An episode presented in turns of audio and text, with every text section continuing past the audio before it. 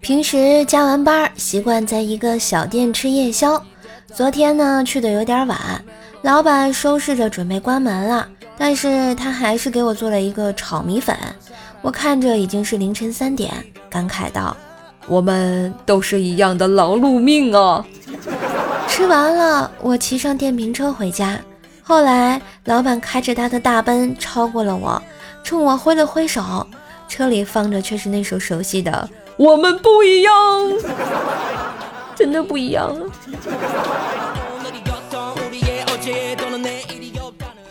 老妈呢，每次赶集都会买一些人家卖剩的瓜果蔬菜。这不，昨天我妈去赶集回来，又买了一些不太好看的苹果。我问道：“老妈。”难道你买的苹果不要钱吗？就不能买点好看的回来吗？然后我妈来了一句：“你懂什么呀？你可不要光看它们长得不好看，但是吃起来那是真甜。难道你没发现吗？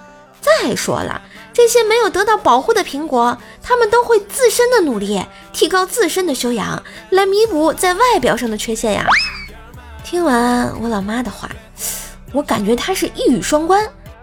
明摆着说丑呀，真没爱了。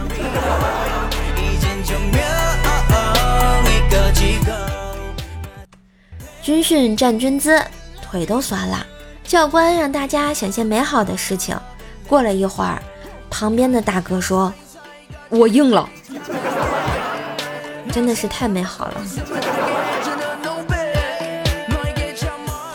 据冰棍哥回忆。他老婆结婚的时候呢，是小鸟依人型的。七年过去了，如今他老婆已经进化成座山雕了。不过有时候这个座山雕也是非常给力的。这不，冰棍哥和他老婆在街上闲逛，突然看到了前女友，本不想搭理的。结果，那个前女友对冰棍哥喊道：“哟，听说你结婚了，几年不见还是这个屌丝样。”这时，冰棍哥老婆突然对冰棍哥吼道：“啥？你还有老婆？你对我的爱意是假的吗？那你为什么要给我买车买房？”冰棍哥感激地望向老婆，太他妈给自己争面子了。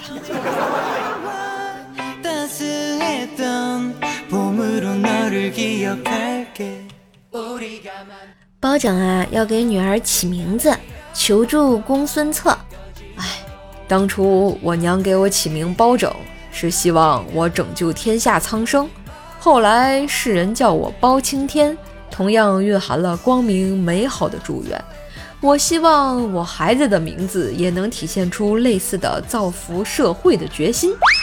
你说叫什么好呢？策儿。公孙策，略一沉吟，想到。公孙策略一沉吟道：“嗯，包邮。”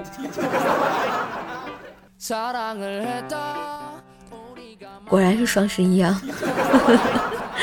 想起初中的时候啊，同桌上课睡得正香，老师啊一个粉笔头将其打醒，随之一声怒喝道：“一米同学，你上课干什么呢？”同桌下意识地站了起来，在惊吓、委屈、迷糊之中，竟然说：“老师，咱们班同学拿粉笔头打我。”份的段子就播到这里啦！喜欢节目记得关注专辑、点赞、留言、分享哟！万水千山总是行，给个专辑好评行不行？秀秀在线跪求好评，帮我打榜哟！好啦，那节目最后给大家推荐一个卖潮鞋、潮服的辉哥潮牌工作室，经营各类鞋子衣服多年，有想买鞋子衣服的，有不想花太多钱的朋友可以了解一下哟，质量绝对经得起你的考验。微信号是幺八八七九四九二七九三。微信号是幺八八七九四九二七九三，欢迎添加好友了解一下。感谢收听，我是瘦瘦，每天更新，陪你开心。